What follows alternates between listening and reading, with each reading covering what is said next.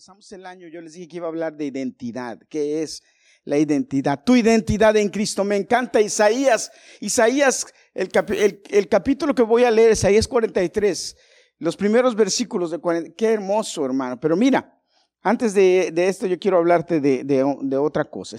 algo rapidito.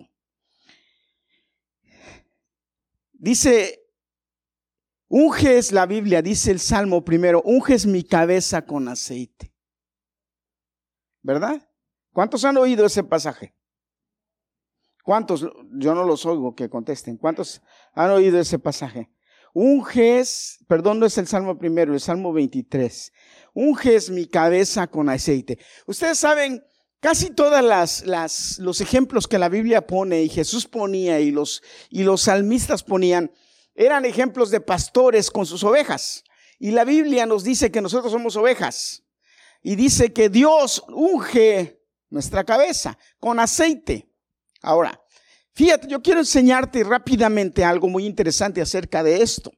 ¿Sabes por qué a las ovejas se les unge con aceite? El pastor acostumbra, el pastor acostumbra regar, ungir con aceite a sus ovejas en la cabeza, las llena de aceite toda la cabeza, la lana, todo lo que tiene en la cabeza se los, se los, los llena de aceite. Lo, y lo hace por, por tres razones muy interesantes. Yo quiero enseñártelos hoy. Porque cuando, cuando el pastor venga y te unja en la cabeza, tú debes tener eso en tu mente. Porque la Biblia fue escrita por una razón, hermano. Y la Biblia dice que Dios te unge con aceite. ¿Qué es el aceite? El Espíritu Santo, es simbolismo del Espíritu Santo. Ahora, fíjate. Hace mucho tiempo fue uno, un, este, un, un niño con su bebé al doctor y le dijo, doctor, doctor, le traigo a mi bebé porque estoy asustado, porque le están saliendo gusanos del dedo. Y el doctor se le quedó mirando y le dijo, ¿qué? Sí, le están saliendo gusanos del dedo. Y le dijo, ¿qué? Sí, doctor, y estoy asustado. Entonces el doctor le dijo, ok, déjalo ahí, vamos a tener una observación. Y, lo dejaron ahí, entonces el de repente eh, el, papá vio que estaba asomándose otro gusanito en el dedo el, el, y el, doctor, y el doctor no lo vio y el doctor se tuvo que quedar un momentito a ver, ahí observar, y se tuvo que quedar como 15 minutos y de repente vio que, que sí, que un gusanito se estaba asomando y dijo, oh, y fue y trajo agua oxigenada y se lo empezó a regar en el hoyito porque tenía un hoyito. Y cuando se lo empezó a regar salieron cuatro gusanitos. Y le dijo, ¿dónde tenías a tu bebé? Y le, dije, le dijo, es que, es que yo soy viudo y me tengo que llevar a mi hijo conmigo al trabajo. Sí, le dijo, está bien, pero ¿dónde lo tenías? Dice, es que yo trabajo en un, en el campo, en un lugar donde hay vacas, hay animales, entonces yo le acomodo la, le acomodo la, a, la, una camita con paja y lo dejo ahí. Y él está al lado de mí, pero estoy con las vacas y todo. Y le dice, ah, no puedes tener a tu hijo ahí. le dijo, ¿por qué? Dice, porque mira, lo que él le pasó, y dale gracias a Dios que fue en el dedo, pero lo puede pasar en cualquier otra parte. Dice, fue que una mosca le, la picó y hizo un nido para poner sus huevos en el dedo de tu hijo. Y estaba lo que, lo que tenías eran larvas de mosca y eso es muy peligroso porque se lo puede poner en la cabeza. Y Lo que pasa con las ovejas, hermanos, es que las ovejas son animales tan dóciles que las moscas van y se les paran en, los orificios de, la nariz y, ellos ahí en los orificios de la nariz hacen sus, eh, eh, ponen sus huevos para sus larvas de las moscas. Y llega un momento en que para las ovejas es tan molesto eso que saben cómo las ovejas se defienden de eso. Las ovejas entonces van y empiezan a, no hacen otra cosa, sino empiezan a golpearse contra la pared de la nariz para que las larvas se les vayan. Y muchas ovejas, entonces, muchas se dañan muy feo y muchas hasta se mueren. Entonces el pastor, como sabe eso, que son indefensas, que no tienen protección de las plagas, las ungen con aceite. Y cuando las ungen con aceite, ya las moscas no se les acercan porque el aceite los repele. Y no se les acercan. Otra cosa es que también cuando los machos están en, tiempo de, tener, eh, eh, la, de, tener a su, la, unión con las ovejas para procrear, los machos, la forma en en que ganan el, derecho es se chocan con las cabezas. Y cuando se chocan con las cabezas, pues se pueden lastimar, se pueden hasta matar. Y el, y el pastor sabe eso, entonces a los machos también, entonces les llena la cabeza de aceite. Y cuando se golpean, se golpean, el golpe, el aceite amortigua con la lana, ya no se lastiman y ya se resbalan y se va. Entonces ya para ellos no es un problema. Entonces también los ayuda en su naturaleza, les cambia el efecto de su naturaleza. Entonces, por eso el pastor dice, unges mi cabeza con aceite. O sea, me prevés de la enfermedad. Vamos a orar por los enfermos y vamos a ungir su cabeza con aceite para que el Espíritu de Dios los cubra, los sane de la epidemia de la maldad del pecado, de la naturaleza. ¿Cuántos dicen amén? Así es que ahorita al final, antes de cantar la bendición, si usted quiere que, que oremos por usted, vamos a orar por usted. Yo le doy gracias a Dios porque mi esposa ya está mucho mejor. De verdad que ah, nos preocupó un poquito porque se nos puso malita, le dio una, este, parece que sí le dio una, ¿cómo se llama esta? Una bronquitis o algo más, no sé. Pero dos o tres días sí estaba en casa y yo la verdad estaba un poquito preocupado. Yo dije, porque uno dice, ¿qué hago? Yo ni, uno ni doctor ni sabe qué hace. Entonces me decían, hazle esto, hazle esto, yo de todo lo que, hace. Pero lo que me preocupaba es que él no quería comer y yo le decía, tienes que comer y no, no quiero comer. Yo, ya hagan los tres o cuatro días que empezó a pelear conmigo, yo dije, ya está mejor. Gloria a Dios. Pero ya está, gracias a Dios, porque ya está mucho mejor, ya se siente mucho, la cara ya la, se le nota que está mucho mejor, ya le queda una tosecita tranquila, pero estuvimos orando mucho por ella y Dios la sanó, igual que a los que estuvieron enfermos Dios los sanó, bendito sea Dios. Gracias Carolina, Juan, los niños, Naomi, que también estuvo enfermita. Todos los que estuvieron enfermos, Dios los sanó. Ok, pero vamos a orar por ellos para que Dios los termine de sanar. ¿Cuántos dicen amén? Pasaron unos, unas buenas fiestas ya listos para este nuevo año. Ok, vamos a hablar. Isaías 43. Yo no, yo no quiero solamente leer el versículo primero, quiero leer, pero quiero que escuches bien, por favor esta palabra porque es muy importante, muy interesante. Yo quiero que la escuches y que hablemos un poquito acerca que qué es identidad. Mira lo que dice la Biblia. Así dice el versículo primero, dice, así dice el Señor, creador tuyo. ¿Quién dice? Tu creador.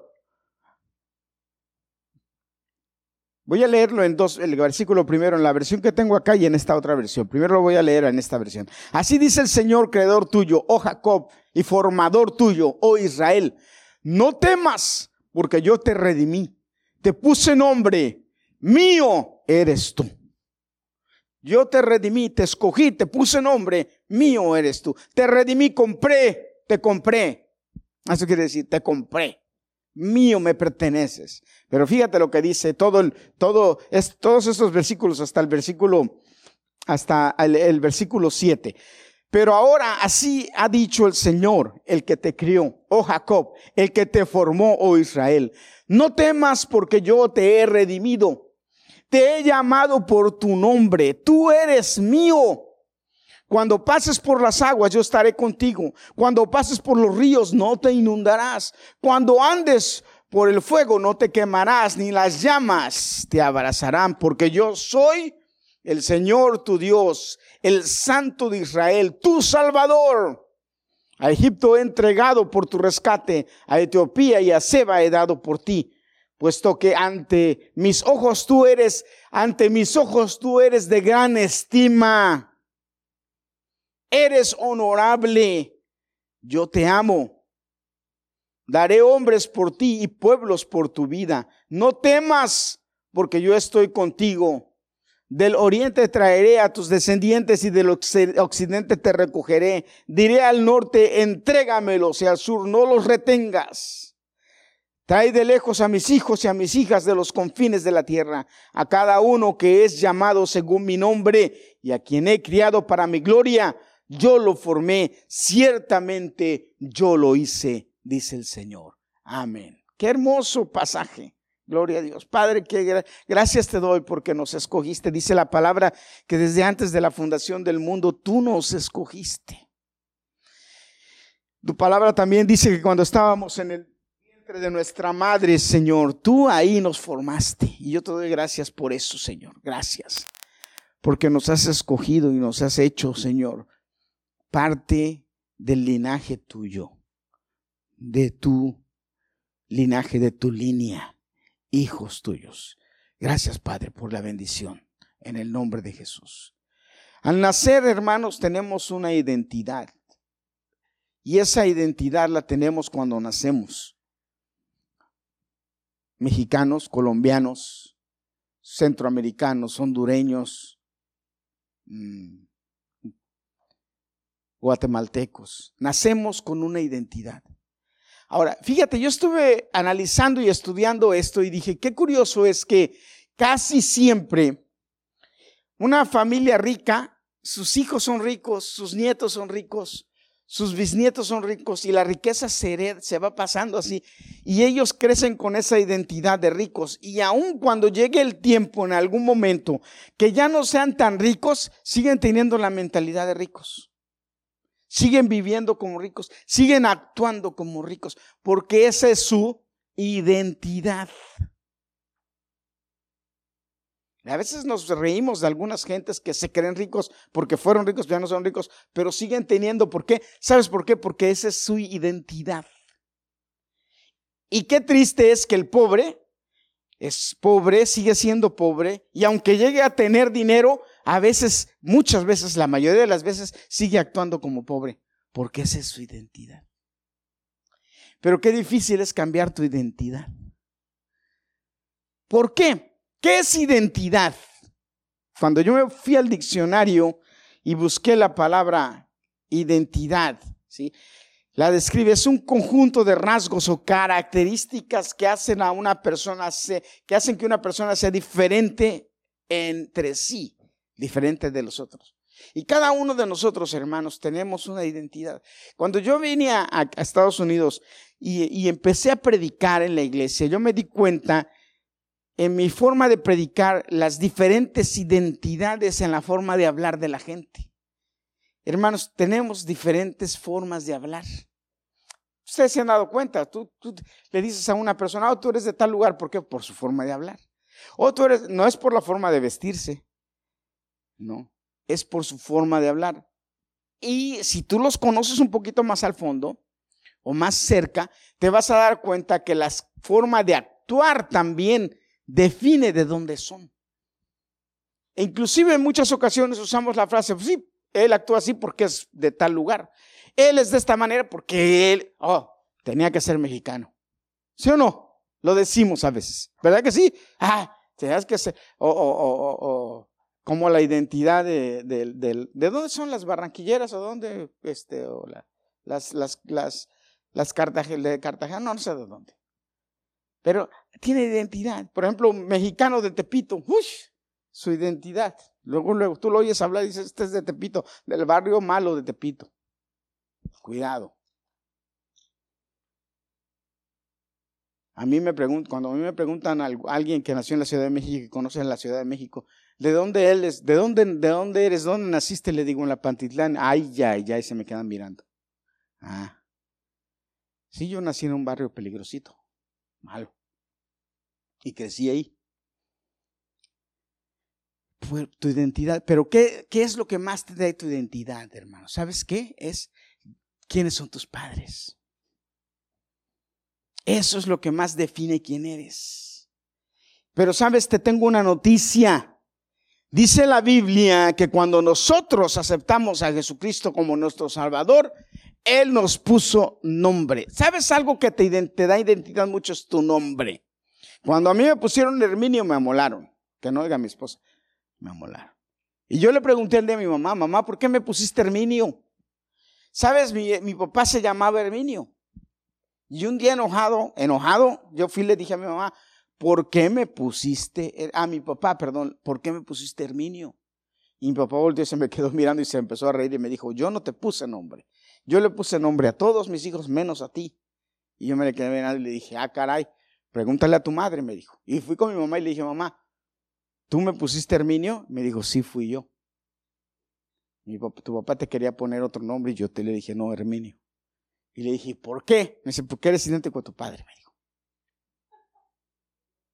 Y, y, fíjense, ahora que yo pongo las fotos en Facebook, todos mis tíos y, y me dicen, es que tú eres idéntico a tu papá. Y bien dicen, ¿verdad? Que lo que uno no puede ver en su casa lo ha de tener, así dice el refrán. Nada es cierto. Pero yo soy el que más me parezco a mi papá, es verdad.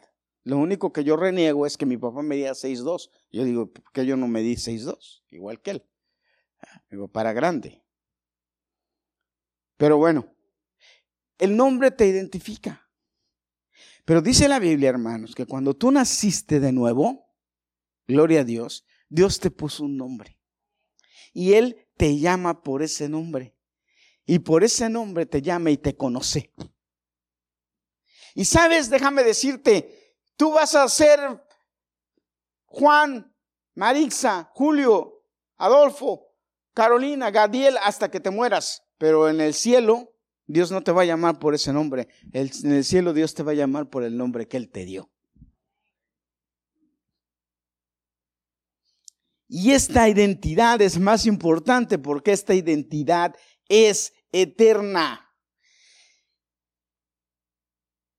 Y hermanos, yo quiero que entiendas hoy que tenemos, que hay etapas en nuestra identidad. La primera etapa, hermanos, es que todos somos, fuimos eh, criaturas hechos por Dios, todos. En Génesis capítulo 1, versículo 27 dice que Dios hizo al hombre a su imagen y semejanza, a imagen de Dios lo creó, varón y hembra los creó. Dios fue el que los formó. Somos creaciones de Dios, ¿ok? Pero no todos somos sus hijos. El siguiente paso de nosotros es que Dios nos hace sus hijos cuando Él se revela a nuestras vidas y le, recibimos en nuestro corazón. Juan capítulo 1, versículo 12 dice acerca de esto, que tenemos el derecho a ser llamados hijos de Dios, porque a todos los que le recibieron, dice, a los que creen en su nombre, les dio el derecho, les dio potestad de ser llamados hijos de Dios. Tú eres hijo de Dios. Al momento en que aceptaste a Jesús como tu Salvador, entonces eres hijo de Dios. Y si eres hijo de Dios, ese derecho lo tienes, entonces tu mentalidad, tu identidad, tu forma de vivir y tu forma de creer debe cambiar. Ahora, déjame decirte algo, hermano. Yo no sé, a, a la mayoría de ustedes yo no sé quiénes son. Pero, por ejemplo, ¿cómo se llama tu papá, Lucy? Adolfo. ¿Qué es más importante? Que tú digas, yo soy hija de Adolfo o yo soy hija de Dios. ¿Cómo se llamaba tu papá, Juan? Marcos. ¿Qué es más importante? Que tú digas, yo soy hijo de Marcos o que digas, yo soy hijo de Dios. Porque hay quienes se sienten muy orgullosos de su papá, y mi papá, mi papá, mi papá. Qué bueno, qué bueno. ¿Eh? Pero ¿qué es más importante decir, Lorenzo? ¿Yo soy hijo de Lorenzo Pérez o yo soy hijo de Dios? ¿Eh, Marisa, cómo se llamaba tu papá? ¿Qué, es más importante, si yo soy hijo, hija de Juan o yo soy hija de Dios? ¿Te das cuenta, hermano, lo que Dios te quiere decir? ¿Sabes por qué? Porque quizá vas a ser hija de Juan 80 años, 90. No sé, pero hija de Dios en la eternidad.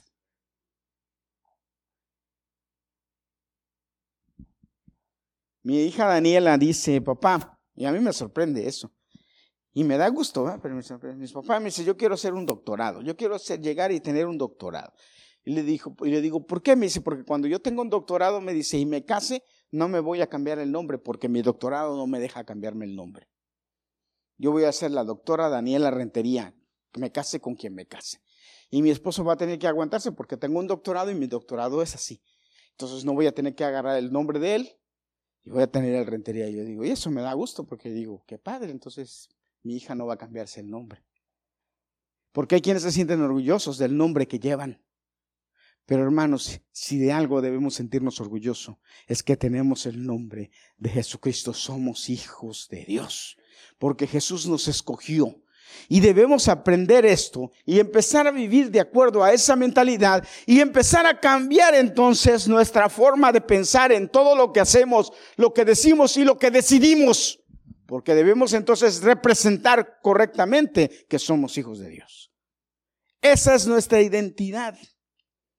Y ese derecho, hermanos, no viene de nadie, solamente viene de Dios, porque la Biblia dice que Él nos dio el derecho a ser llamados sus hijos. ¿Cuándo? Cuando aceptamos a Jesús como nuestro Salvador. Amén. Dígame. Amén. Esta es la identidad que más necesitamos, hermano, porque el nombre de la tierra va a durar hasta que vivamos en esta tierra. Es corruptible, tiene fin, tiene fecha de caducidad. Pero el nombre que Dios nos dio en el cielo va a ser permanente. ¿Sabes? Dice la Biblia, seremos semejantes a Él. Cuando en el rapto Jesús vuelva, cuando en el rapto Jesús regrese, Él te va a llamar por tu nombre y tú vas a responder, vas a oír. Esa, esa, es la característica que va a suceder, que Él nos va a llamar por nuestro nombre y nosotros vamos a oír y vamos a entender que nos está hablando a nosotros. Hace poquito, a mí me llamó la atención porque hace poquito llegó un muchacho al trabajo y me dijo, mira, me dice, ¿puedo hablar con Esteban, por favor? Y le dije, ¿con quién? Me dice, con Esteban. Le digo, ¿Esteban qué? Esteban me dijo, él trabaja aquí. Le digo, ¿Esteban trabaja aquí? Me dice, sí. Y le dije, aquí no hay ningún Esteban trabajando. dice, sí, ¿cómo no? Me dijo. Tiene como dos años o tres trabajando aquí Esteban. es mi hermano. Y él trabaja aquí. Me dice, llámale por favor. le dije, no, le dije, tú estás equivocado. Me dijo, no. 340 de la 64, San Tropez. Sí, le dije. Me dice, Esteban, él trabaja aquí. Yo soy su hermano. Le dije, ¿tu hermano tiene otro nombre? Me dijo, no, Esteban digo, ¿estás seguro? Sí, le dije, aquí no trabaja ningún Esteban. Se me queda mirando y me dice, sí, aquí trabaja Esteban. Es mi hermano, llámale por favor. Le digo, ¿tú eres dominicano? Sí, le dije, a usted se cambian los nombres. No tiene otro nombre. Y no estoy hablando mentiras, ¿verdad? Se cambian los nombres. ¿Sí o no, Lorenzo? Se cambian los nombres. No porque no es el primero. Me dijo, no, él es Esteban. Le digo, ¿tú eres su hermano? Sí, le digo, ¿cómo es posible que no sepas cómo se llama tu hermano? Aquí no hay ningún Esteban. Y en eso se queda así, se queda pensando y un rato. Y agarra y le hace así. Oh, me dice, Juan, llámale a Juan. Le digo, ¿Juan es tu hermano? Sí. Le digo, ¿Juan Esteban o Esteban Juan? Me dice, no, no, no, me dice, es que aquí él se llama Juan. Yo me le cambio la cabeza. Le digo, estás pero re bien, pero re bien silvestre. Agarro el radio y le digo, Juan, Juan. Dice, sí, dime, Herminio, Juan Esteban, aquí dice que tú eres Esteban, por el radio, así, dice que tú eres Esteban, dice que, tu hermano te llama, que tú eres Esteban. Y aquí preguntando por Esteban, yo que digo que aquí Esteban no trabaja. Juan, ven aquí que tu hermano está. Y viene el, Herminio, digo, oye, pero adiestra bien a tu brother, le digo, porque está bien silvestre diciéndome que, que, que Esteban y que Esteban, y peleando conmigo. Se cambian los nombres. Le pasa como cuando se cambian los nombres y luego los llaman por ese nombre y ni voltean. ¿Por qué? Porque no tienen la identidad del nombre. Eso no nos debe pasar a nosotros como cristianos. Porque cuando Dios nos llame, debemos reaccionar al nombre que Él nos puso. ¿Cuántos dicen amén? ¿Me entiende, hermano? Usted tiene esa identidad. Debemos conocer nuestra identidad y, conocer nuestra identidad, saber quiénes somos, es empezar a conocer cuáles son los rasgos del cristiano, cuáles son las características que nos distinguen de los demás. ¿Qué características tiene Cristo? Porque debemos parecernos a Él, porque entonces pertenecemos a Él. La Biblia dice, porque seremos como Él es. También conocer nuestra identidad en Dios es saber quiénes somos con respecto a nuestro Creador y por supuesto conocer la naturaleza de Dios, cómo actúa Dios, cómo responde Dios, cómo, cómo reacciona Dios ante diferentes circunstancias. Así debemos reaccionar, así debemos ser, así debemos actuar. Y el punto clave de esto, hermanos, es descubrir quién soy yo. ¿Quién soy yo en a los ojos de Dios? ¿Cómo Dios me ve? ¿Bajo qué características Dios me observa? ¿Quién dice Dios que soy?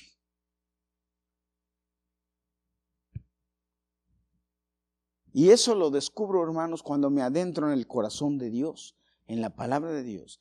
Ahí, en lo secreto con Dios. Y entonces le digo, le digo a Dios, revélame cómo me ves. ¿Cómo me ves? Para entonces vivir de acuerdo a eso.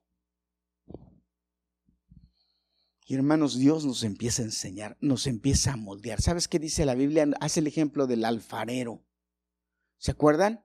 el alfarero. Dice que el alfarero está así haciendo la olla, el de barro, y si de repente hay algo que no le gusta, pues la deshace, la vuelve a amasar y otra vez empieza a formarla con sus manos.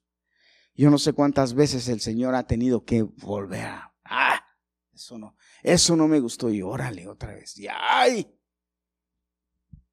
cómo duele cuando, ay, nos pasa, nos pasa por, por el horno o por ciertos golpecitos, porque a la, cerámica para que, para que sea más pura hay que golpearla.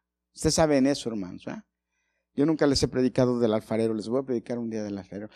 la masa, el alfarero, cuando tiene la masa para que la, la, la vasija que va a formar sea de mejor calidad, tiene que sacarle el aire. Y, y, y, para sacarle el aire hay que golpearla golpean. Así como los, los, pasteleros también, yo he visto a Liliana que los pasteleros hacen con la harina. También. ¿Por qué? Porque así a mayor trato del, del, del al mayor trato del, del, maestro, mejor calidad tiene el producto. Como esa canción que, que cantamos al taller del maestro Vengo, ¿se acuerda? Eh, debemos dejarnos moldear. Cuando tenemos clara nuestra identidad en Dios, entonces seremos capaces de defenderla y de mostrársela a los demás. Cuando yo estoy seguro de lo que soy en Cristo, entonces soy capaz de defender lo que soy y lo que creo. Y esto es muy importante, hermanos, porque hoy en día nos estamos encontrando con gentes en el mundo que no tienen identidad, sino que siguen como borregos lo que les dicen. Y van por ahí sin saber realmente qué es lo que está pasando, nada más porque se ve atractivo, ahí van. Y no les estoy diciendo mentiras, les estoy diciendo una verdad. Miren, empiezan con movimientos y, la gente los sigue como, como borregos, sin realmente saber qué es lo que está pasando. Tristemente. Y cuando alguien con conocimiento se para y dice, eso no está bien, estoy en contra, entonces lo acusan y lo atacan. ¿Por qué? Porque hoy se celebra, sí, lo que va con la corriente. Pero si tú te paras en contra de la corriente porque no es correcto, entonces te atacan. Pero hermanos, el Señor nos mandó a tener la identidad de Cristo. Y a Cristo lo crucificaron porque estuvo en contra de lo que decían en ese tiempo. Así es que nosotros fuimos llamados a eso. Pero debemos estar seguros, la única manera de pararnos firmes es cuando conocemos realmente por qué defendemos lo que creemos. Y eso sucede cuando tenemos una seguridad, una constancia clara de quiénes somos en Cristo. La Biblia nos habla de unos jóvenes, muy interesante ese pasaje. Ustedes han oído hablar de Sadrás, Mesach, Abednego y de Daniel, ¿verdad? Cuatro jóvenes que fueron arrancados de su ciudad, que fueron sacados de su ciudad, de su, de su idiosincrasia, de su medio ambiente, de, donde, de su comodidad y llevados a un lugar en donde no, no, no tenían ese idioma, no tenían esas costumbres, no tenían ese Dios, no tenían esas relaciones, no tenían el lugar. Fueron sacados de ese lugar y llevados a otro lugar y metidos en un ambiente completamente diferente, pagano, malo, contaminado. Y dice la Biblia claramente que estos cuatro jóvenes decidieron en su corazón no contaminarse. Esa es la palabra que usa, la palabra clave, joven. Ellos, dice, estos cuatro jóvenes decidieron no contaminarse.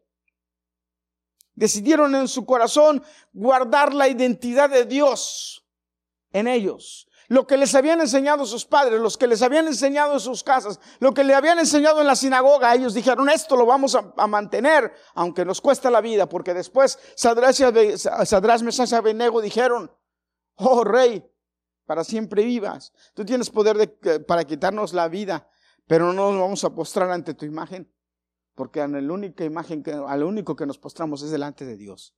Y si nos vas a aventar al horno, no importa porque Dios tiene poder de librarnos del horno. Pero si morimos, morimos, no importa porque nosotros sabemos dónde está nuestra identidad. Está en Dios. ¿Y qué hicieron con estos jóvenes? Esos tres los, los aventaron al horno de fuego. Y dice la Biblia que cuando se vieron en el fuego, un, un ángel bajó a cuidarlos. ¿Cuántos dicen amén? Y e Isaías dice aquí en lo que acabo de leer, sí, mío eres tú cuando pases por el fuego, no te quemarás. Y esa palabra, joven, señorita, sigue siendo vigente hoy en día para ti. Pero ¿qué necesitas conocer realmente quién es tu Dios? Pararte firme en lo que crees y decirles, yo creo esto y esto es lo que voy a defender.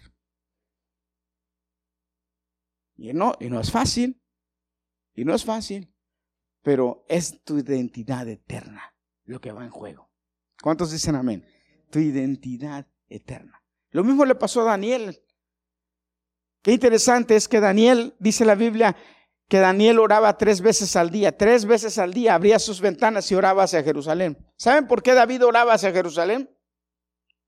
Dice la Biblia que David abría sus ventanas hacia Jerusalén y tres veces se postraba y oraba hacia Jerusalén. Quiero, ¿ustedes han visto a los musulmanes cómo oran?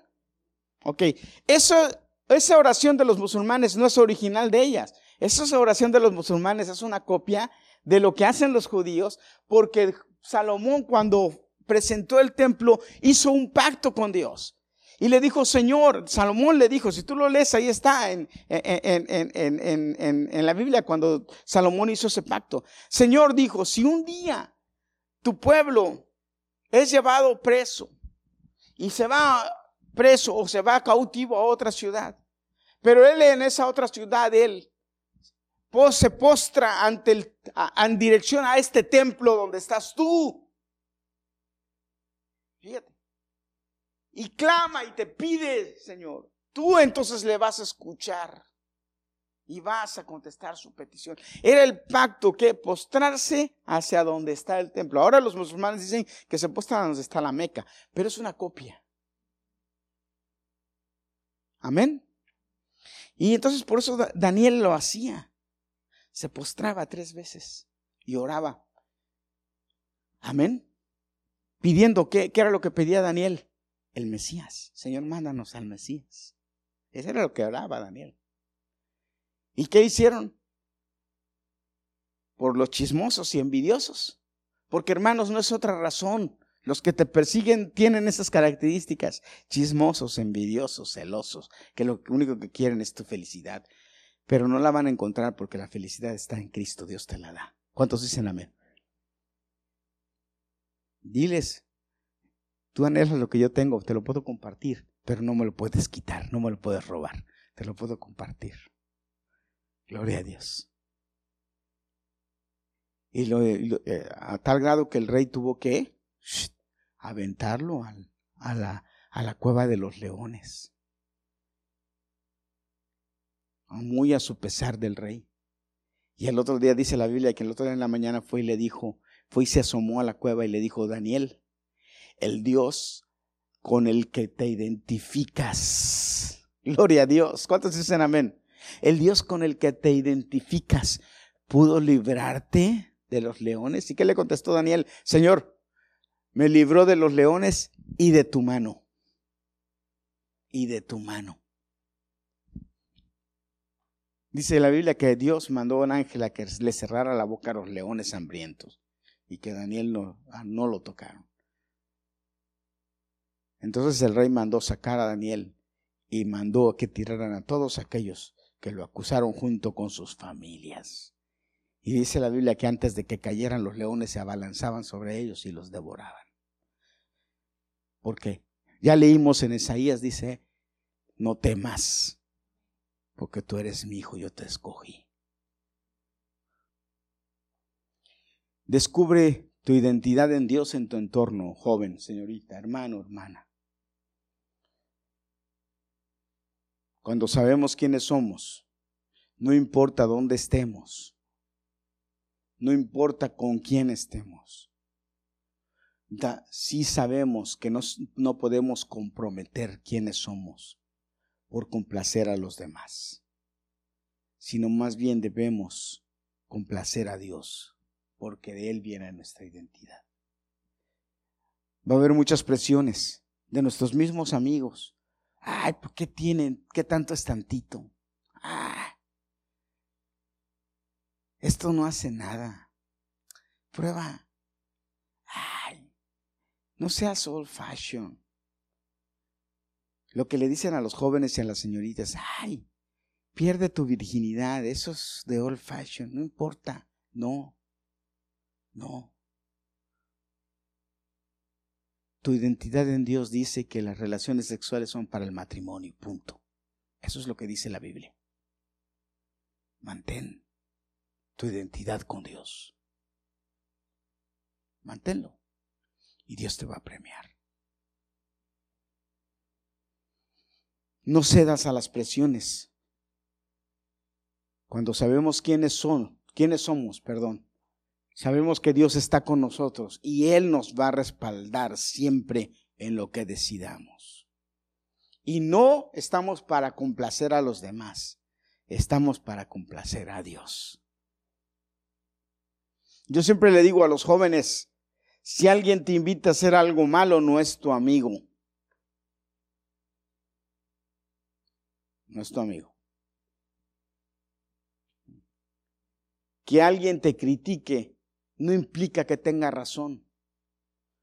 No podemos controlar lo que otros dicen de ti, pero sí podemos controlar qué reacción yo tengo a lo que los demás dicen de mí. ¿Me explico? Los demás me pueden criticar y hablar mal y decirme y chismear. Yo no puedo controlarlo, pero sí puedo controlar qué reacción yo tengo ante lo que dicen. ¿Y sabes cuál es la reacción que debo tener? Cuando estoy seguro cuál es mi identidad y quién soy en Dios, no me preocupa lo que los demás digan de mí. Me preocupa lo que Dios dice de mí. Amén. Y si por alguna razón llegas a cambiar, que sea un cambio para mejorar tu vida, que sea un cambio para mejorar tu carácter, que sea un cambio para mejorar tus actitudes, que sea un cambio para acercarte más a Dios. Nunca cambies, nunca cambies lo bueno por lo malo, al contrario, cambia lo que es malo para mejorar. Cambia lo que está en contra de Dios en tu vida Cambia lo que está en contra de Dios en tu carácter. Cambia lo que está en contra de Dios en tus actitudes. Eso es lo que debes cambiar. Pero lo bueno que tienes, lo bueno que te han enseñado, lo bueno que has aprendido, eso, ejercítalo, haz lo que crezca y sigue adelante. Fuiste escogido por Dios para cosas grandes. Fuiste escogido por Dios para ser ejemplo. Fuiste escogido por Dios para ser el número uno, para ser el mejor. Y no por tu capacidad, sino porque la herencia de Dios está contigo, porque el Espíritu de Dios está contigo, porque la, la, gracia de Dios está contigo. Y mientras tú tengas esto en tu mente, de que lo que eres y lo que puedas llegar a ser es por la gloria de Dios, entonces Dios te va a llevar muy alto. No vas a tener problemas. Se te van a abrir puertas, puertas que ni tú esperas se te van a abrir. ¿Por qué? Porque eres hijo de Dios y aquel que te ataque y se ponga en contra de ti, déjalo tranquilo, dile, te estás poniendo con un hijo de Dios. Dios se va a arreglar contigo. Y mira, te digo, te lo digo por experiencia, sí se encarga Dios de eso. Yo te he contado la experiencia que tuve más clara que esto, no hay. Yo trabajaba en una compañía y mi jefe superior un día me dijo, te voy a votar, con esa frase que usan ellos, te voy a votar como una, me dijo, grosería, sí. Y yo me le quedé mirando y cuando me, cuando me terminó de decir yo muy serio le dije, yo voy a ver que tú te vayas primero de esta compañía que yo. Lo voy a ver. No dije nada más.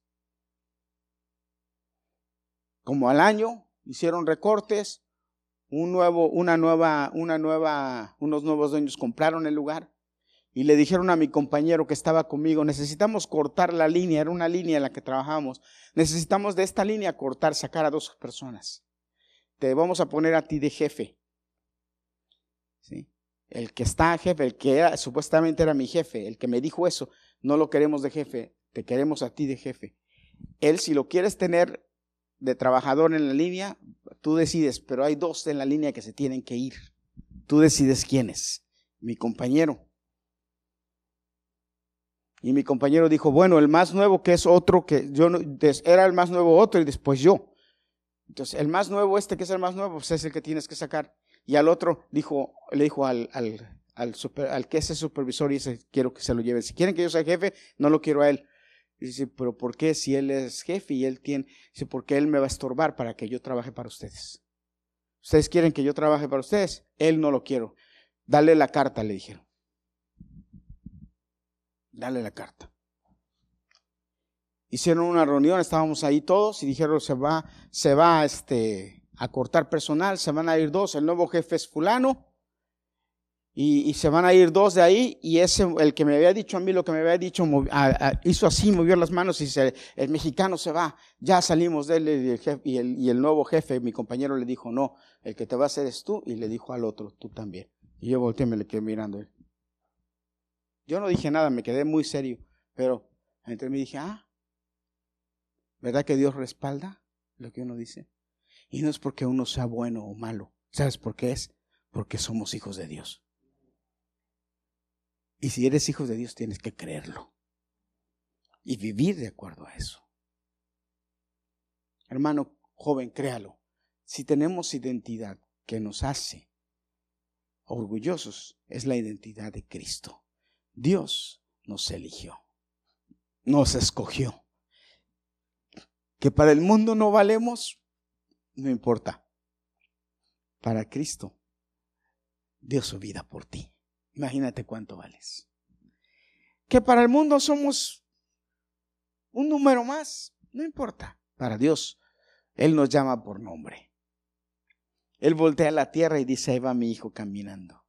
Manda ángeles alrededor de ti a, que, a cuidarte. Eso no lo digo yo, lo dice la Biblia. Esta semana yo le estaba diciendo a, estábamos platicando mi esposa y yo, le decía, ¿Qué, problemas son los hijos? ¿Qué preocupación son los hijos? Cuando están chiquitos uno los cuida y uno anda con ellos, los tiene de la mano y no se les escapan, pero cuando crecen que se van, qué preocupación, ¿cómo estarán? ¿Dónde estarán? Yo no me imagino Marixa con Marjorie. ¿Dónde estarán? ¿Cómo estarán? ¿Cómo, cómo le estarán pasando? ¿Estarán pasando trabajo? Cuando, cuando sé que están manejando, ¿cómo estarán? Señor, cuídalos que no vayan a tener accidentes. Señor, mira esto. ahora que mi hija Daniela está en México, Señor, cuídala, mira que está ya sola. Y, y digo, y le digo a mi esposa, qué preocupación los niños. Me dice, ¿por qué te preocupas? Por eso está Dios cuidándolos, son sus hijos. Yo me quedé así y dije, de verdad que uno debe descansar en Dios. Y jóvenes, escúchenme. Señoritas, escúchenme. Háganle el trabajo más fácil a sus papás. Obedezcan a Dios. Vivan de acuerdo a lo que Dios quiere y eviten los problemas. Porque eso nos va a ayudar a nosotros a estar en paz. No queremos hijos con problemas. Y los problemas empiezan cuando te alejas de Dios. Ahí empiezan los problemas. Pero si tú sigues a Dios, no voy a tener. ¿Por qué? Porque es, pues no, no tengo un hijo borracho.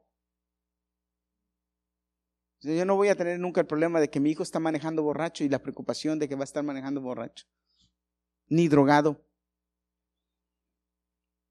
¿Me explico? Ni que va a andar de parrandas. Ni que va a coger una enfermedad rara por andar de mujeriego o, o, o, o mujeriega, como le dicen a las mujeres. ¿Cómo? A vagabunda. ¿Me entiende, hermano? ¿Se da cuenta? Es que, es que no es que decimos las cosas por gusto, las decimos con sentido, con razón. O no, o no, papás, es, es garantía de paz, de tranquilidad. Qué bendición. Por eso, pero esa es tu identidad. Cree en eso y vive de acuerdo a eso. Amén. Póngase de pie, vamos a terminar. Si usted necesita oración, venga, voy a orar por usted. Voy a ungirlo con aceite en esta, en esta noche. Venga. No tenga miedo, me voy a poner mi máscara. Digo, yo estoy bien, pero yo me he hecho la prueba y he salido negativo varias veces, gracias a Dios. Pero, dice el salmista, unges mi cabeza con aceite. A ungirlo para que usted tenga sanidad en el nombre de Jesús. Padre. Y usted, si no, si usted está sano, pues ahí, ayúdeme a orar allá en su lugar. Amén. Te bendecimos, Padre. No, no te preocupes, voy a